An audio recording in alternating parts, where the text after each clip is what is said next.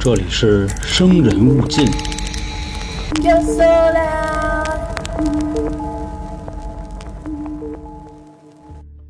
来了啊，朋友们，欢迎收听由春点为您带来的《生人勿近》，我是本台的杀人放火将军员老航。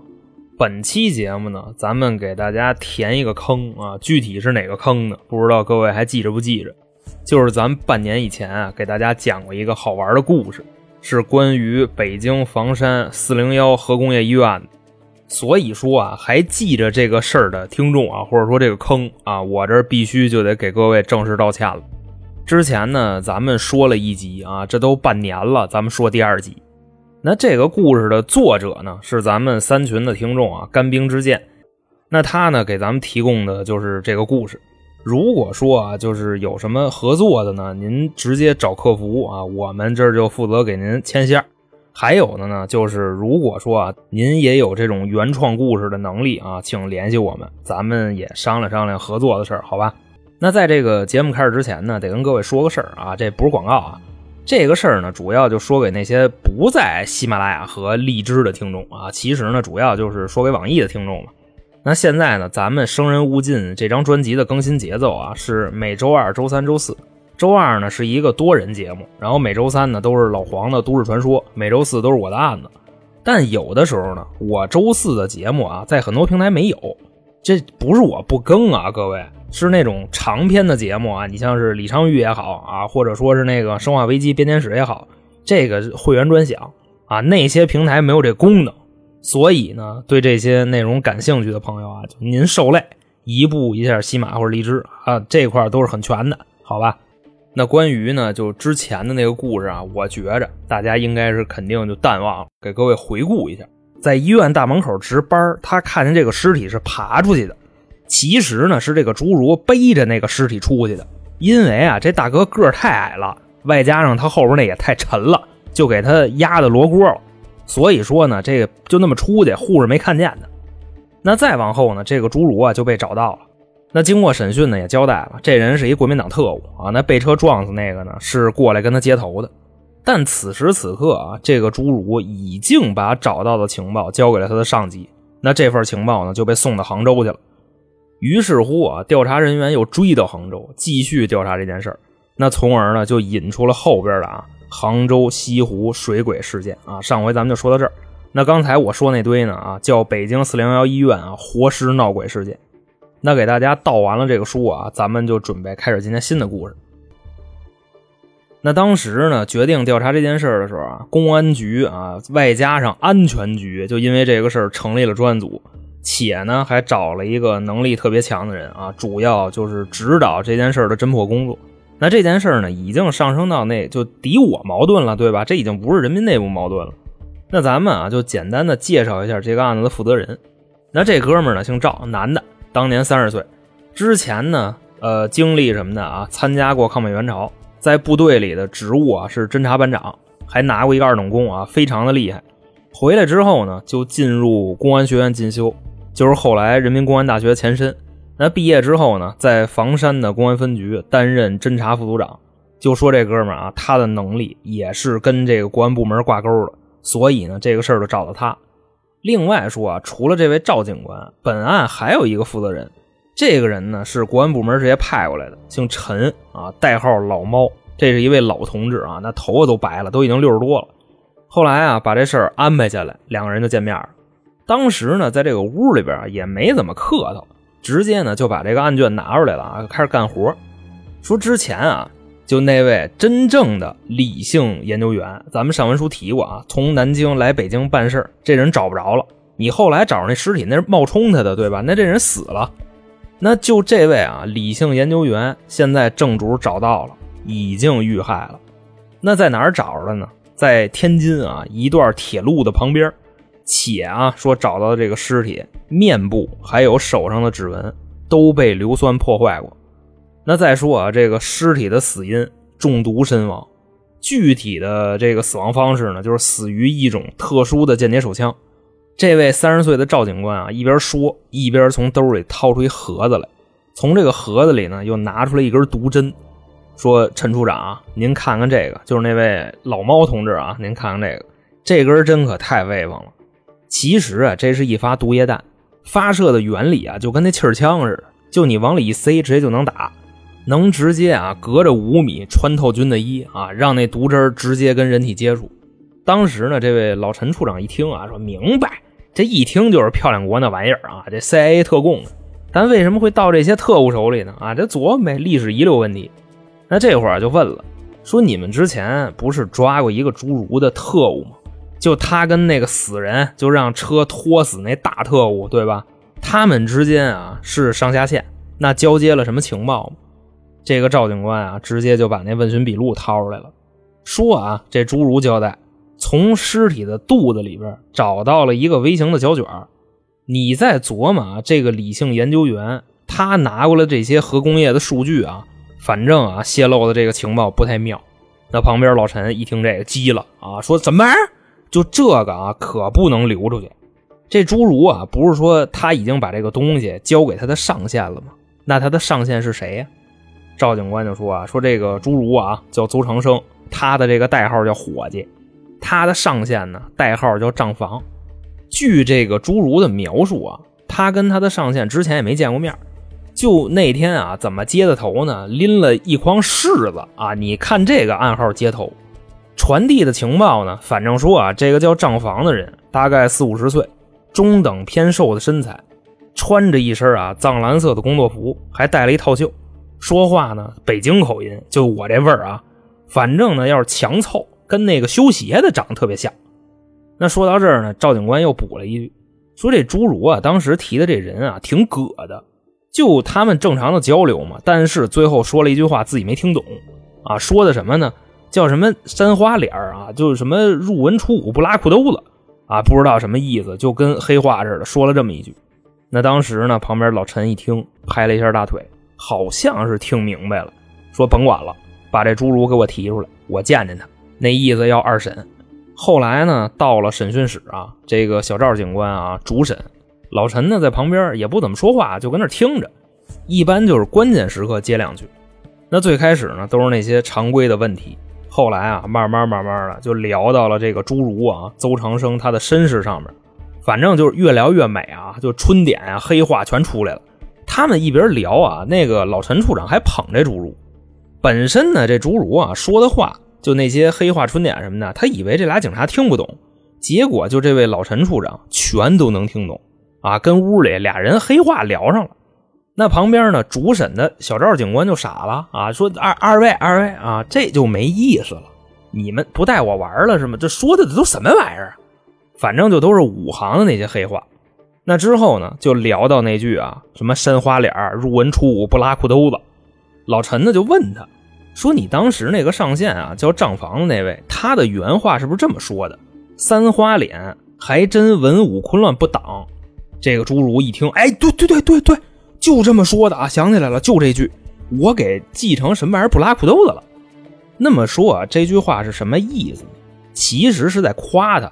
就这句话啊，具体点来说，是唱戏的就经常说的春点黑话。翻译成人话啊，大概那个意思就是，就别看你长得跟武大郎似的啊，因为他不侏儒嘛，对吧？别看你长那么矬，你还挺能办事的，挺聪明。那么说啊，就这个侏儒的上线啊，会是一个唱戏的人吗？用这种春点黑话，反正啊，甭管是不是，就按照之前啊小赵警官那描述，五十多岁，北京口音啊，不高不矮，中等偏瘦，有时候啊会穿一藏蓝工作服，带一套袖啊，就那修鞋那模样。就基于啊这个描述，安排调查员对全北京的戏班子秘密排查，主要啊就是找这样一人。如果说啊发现目标，切勿打草惊蛇，回来报告。到时候啊让专业的人悄悄跟着。后来呢，这俩人一分析啊，说这边审的差不多了啊，那咱们直接奔南京呗。之前死的那个李姓研究员，他不就是南京的吗？可能啊，就是南京那边也有特务啊，直接就买票坐火车就过去了，就查去了。这个时候啊，两个人在火车上聊天小赵警官呢，还有老陈同志啊，他们在火车上的分析嘛，说呀，这位从南京来的李姓研究员啊，他为什么会死在天津的铁路旁边？那再结合那个李姓研究员的死法啊，他是被毒死的。就怀疑啊，应该是在火车上开的那个毒枪下的毒，然后啊，把这个尸体就或者说翻着什么情报啊，从火车上就给扔出去了。那再往后的事儿呢，上文书都说了，这个特务在杀死理性研究员之后，冒名顶替啊，利用死者的身份潜入北京的核研究所，最后不是让那大卡车给拖死了吗？这会儿啊，俩人就琢磨，那为什么凶手要在天津这段路干掉这位研究员呢？反正啊，就看老陈同志当时那表情，似乎已经分析出来了啊，就一边晃脑袋，一边就看着这个小赵警官，就问他说：“那个你有思路了吗？”小赵警官那意思啊，就是当天理性研究员还有干掉他那个特务乘坐的这个车次啊，是夜里边到了天津，夜里他方便下手吗？老陈同志一听，哎啊，还有呢？小赵警官说：“还有，还能有什么呀？”啊，琢磨半天，哦，明白了，明白了。当时啊，这个理性研究员和这个特务啊，他们坐的那个车子金浦线嘛，从南京过来，第二天夜里边到了徐州。如果说啊，在徐州之前动手，那车上的人肯定会发现不对的地方。那这个特务呢，也是等啊，这个火车驶离了徐州，车上的乘客已经换了一批了，因为那块是个这个枢纽吧。他从那儿下的手，那你说这车上谁都不认识谁，他下手也没人发现啊。最后啊，在天津这个人下的车，要是这么干的话，车上的乘客肯定不会发现。反正啊，就听完小赵警官这套词儿啊，老陈同志非常满意的点了点头啊，嘿，我操，高了，后生可畏，后生可畏。能分析到这儿啊，这个事儿基本上有眉目了。所以说啊，就这段代表着什么呢？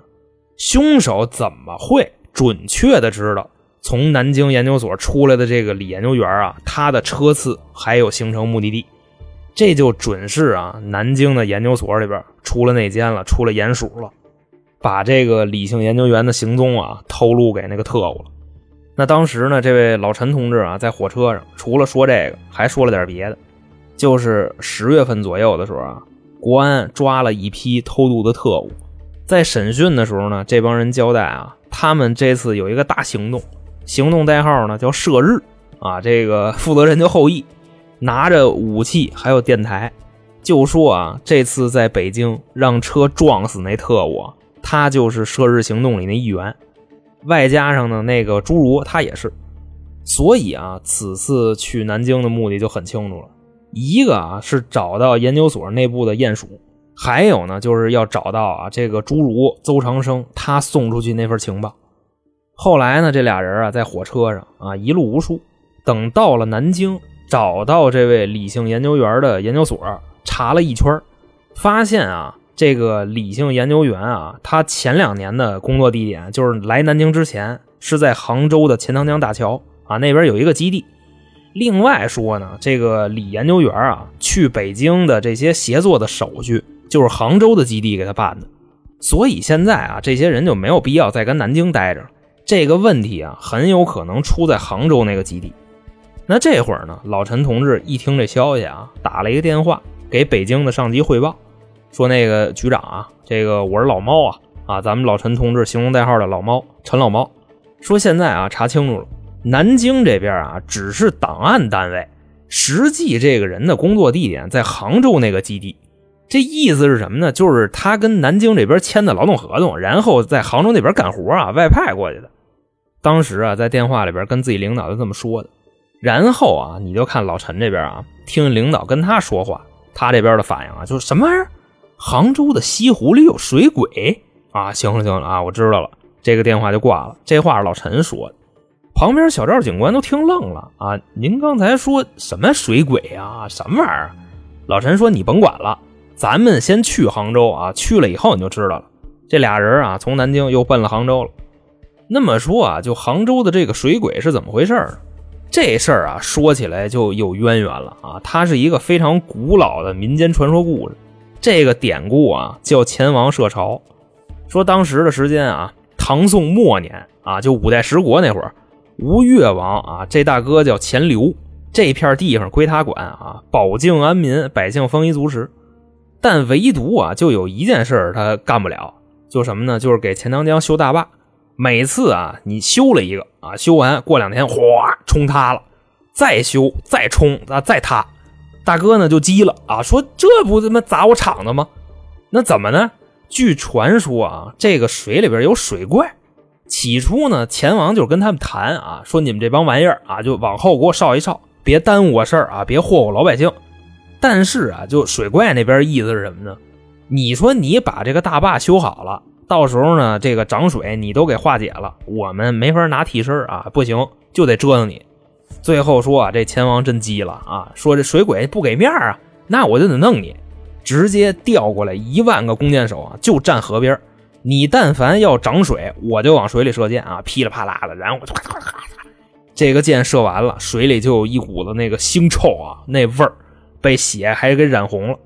最后说呢，这些水鬼啊全跑了，大坝就这么修成了，风调雨顺，百姓安居乐业了。这个啊就是钱王设朝的古典故事。后来又说呢，钱王啊在西湖修建雷峰塔，祈求国泰民安啊，同时呢也镇着点这帮水鬼。那等到了北宋呢，啊，来一和尚啊，雷峰塔的来一和尚，这和尚叫什么呢？叫法海儿，借雷峰塔把白娘子给压了啊！杭州城的百姓啊，知道这件事以后啊，那是人人喊打，就开始网暴这个法海儿。那法海儿呢，那会儿一慌就藏王八壳子里去了。那这帮百姓呢，后来又为了救这个白娘子啊，那不能明着整啊，就偷偷摸摸的啊，开始偷雷峰塔的砖。等到啊，具体到哪年？民国十三年，雷峰塔塌了，白娘子跑了。你像这个，你翻翻史料，这都是能查得着的啊。说当时啊，钱塘江边上有一位说书的大爷，就日复一日的在江边重复我上面那段。其实我重复人家那段，外加上啊对钱王的一个描述啊，越细致越不嫌细致。